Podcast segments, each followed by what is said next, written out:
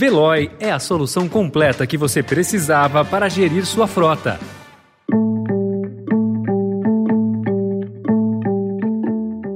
Olá, seja bem-vindo, seja bem-vinda. Começa agora mais uma edição do Notícia no seu Tempo. Esse podcast é produzido pela equipe de jornalismo do Estadão para você ouvir em poucos minutos as principais informações do jornal. Entre os destaques de hoje, empresas ampliam importação de diesel por medo de escassez. Centrão corre para aprovar PEC das embaixadas e a alta de doenças respiratórias que lota hospitais infantis em São Paulo. Esses são alguns dos assuntos que você confere nesta segunda-feira, 27 de junho de 2022.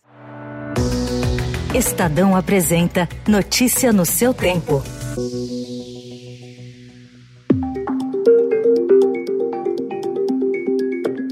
Para driblar o risco de escassez, as principais distribuidoras de combustíveis do país têm cada vez mais recorrido à importação. Em abril, a Agência Nacional do Petróleo, Gás Natural e Biocombustíveis emitiu 305 licenças de compra de diesel no exterior. Em maio, foram 433, 12 vezes mais do que a média no primeiro trimestre. Há receio de que, na esteira da guerra na Ucrânia, a Europa passe a usar mais diesel no lugar do gás russo. A previsão de furacões nos Estados Unidos, que podem parar a produção local, também preocupa. No Brasil, o consumo costuma ser puxado pela colheita da safra agrícola, de agosto a outubro. E com o óleo diesel mais caro que a gasolina pela primeira vez desde 2004 e uma queda no total de usuários acentuada pela pandemia de Covid, o custo do transporte público no Brasil entrou de vez na disputa por recursos do Estado. Neste ano eleitoral, governadores e prefeitos passaram a conceder novos subsídios ou ampliar os existentes para evitar a alta nas tarifas de ônibus municipais e intermunicipais ou ao menos reduzir o impacto do aumento no bolso do cidadão. Levanta levantamento inédito da Associação Nacional das Empresas de Transportes Urbanos mostra que ao menos 264 municípios de todas as regiões do país complementam o caixa do transporte com verba orçamentária. A crise levou até mesmo Rio de Janeiro, que nunca financiou o transporte, a implementar um modelo de subsídio baseado em quilometragem que passou a funcionar este mês. Políticos do Centrão avançaram nas articulações para aprovar uma proposta de emenda à Constituição que permite que parlamentares ocupem cargos de embaixador sem ter de renunciar ao mandato. Revelada pelo Estadão, a PEC recebeu críticas dentro e fora do Itamaraty. Ela estava engavetada, mas voltou a andar neste mês com um apoio explícito de 27 senadores. A intenção é aprovar a mudança antes do recesso parlamentar e das eleições. De autoria do senador Davi Alcolumbre, a proposta apresentada no ano passado põe 185 cargos do serviço exterior em jogo na barganha política entre Planalto e Congresso. Alcolumbre indicou que já tem os votos necessários para aprovar o texto.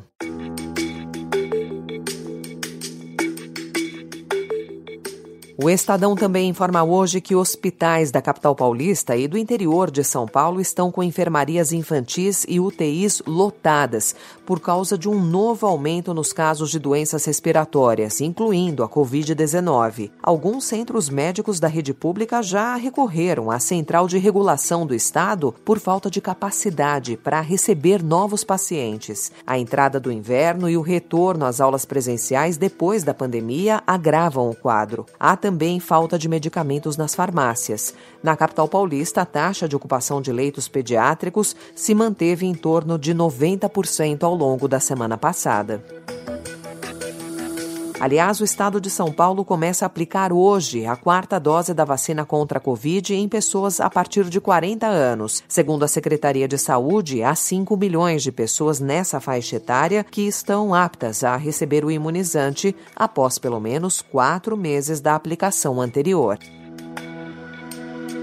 Ainda na área da saúde, Em menos de seis meses, o Brasil já registrou bem mais do que o dobro de mortes por dengue do que em todo o ano passado, segundo dados do próprio Ministério da Saúde. Foram 585 óbitos de janeiro a 20 de junho de 2022, ante 246 nos 12 meses de 2021, um aumento superior a 130%. O estado de São Paulo lidera em número de mortes. Conforme a Secretaria da Saúde do Estado, o governo estadual está investindo quase 11 milhões de reais para apoiar prefeituras. Os recursos serão utilizados em ações de combate à disseminação do mosquito transmissor e monitoramento dos casos notificados.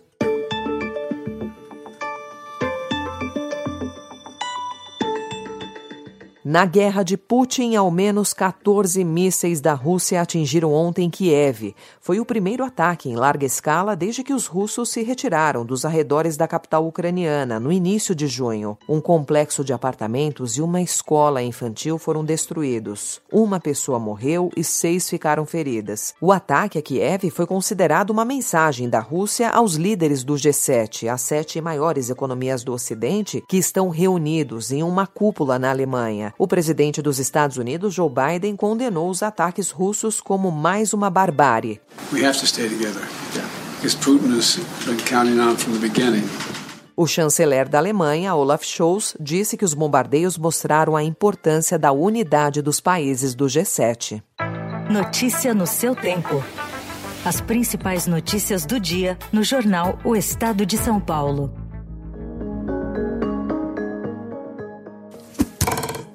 E para encerrar esportes, ontem um desempenho excelente coroou com a medalha de ouro o brasileiro Marcos Vinícius da Almeida, na etapa de Paris da Copa do Mundo de tiro com arco, feito inédito na carreira do atleta de 24 anos. Marquinhos, como é chamado pelos amigos, disputou ponto a ponto com o sul-coreano Kim Jae-deok e foi impecável. Ele passou por três medalhistas olímpicos para subir ao pódio da competição. Essa foi mais uma edição do Notícia no seu tempo, com apresentação em roteiro de Alessandra Romano, produção e finalização de Felipe Caldo. O editor de núcleo de áudio é Emanuel Bonfim. Obrigada pela sua escuta até aqui e uma excelente semana. Você ouviu Notícia no seu tempo. Procurando a rota mais inteligente para gerir sua frota? Veloy é a solução completa que você precisa. Acesse veloy.com.br/empresa e descubra um caminho prático e eficiente para a gestão da sua empresa.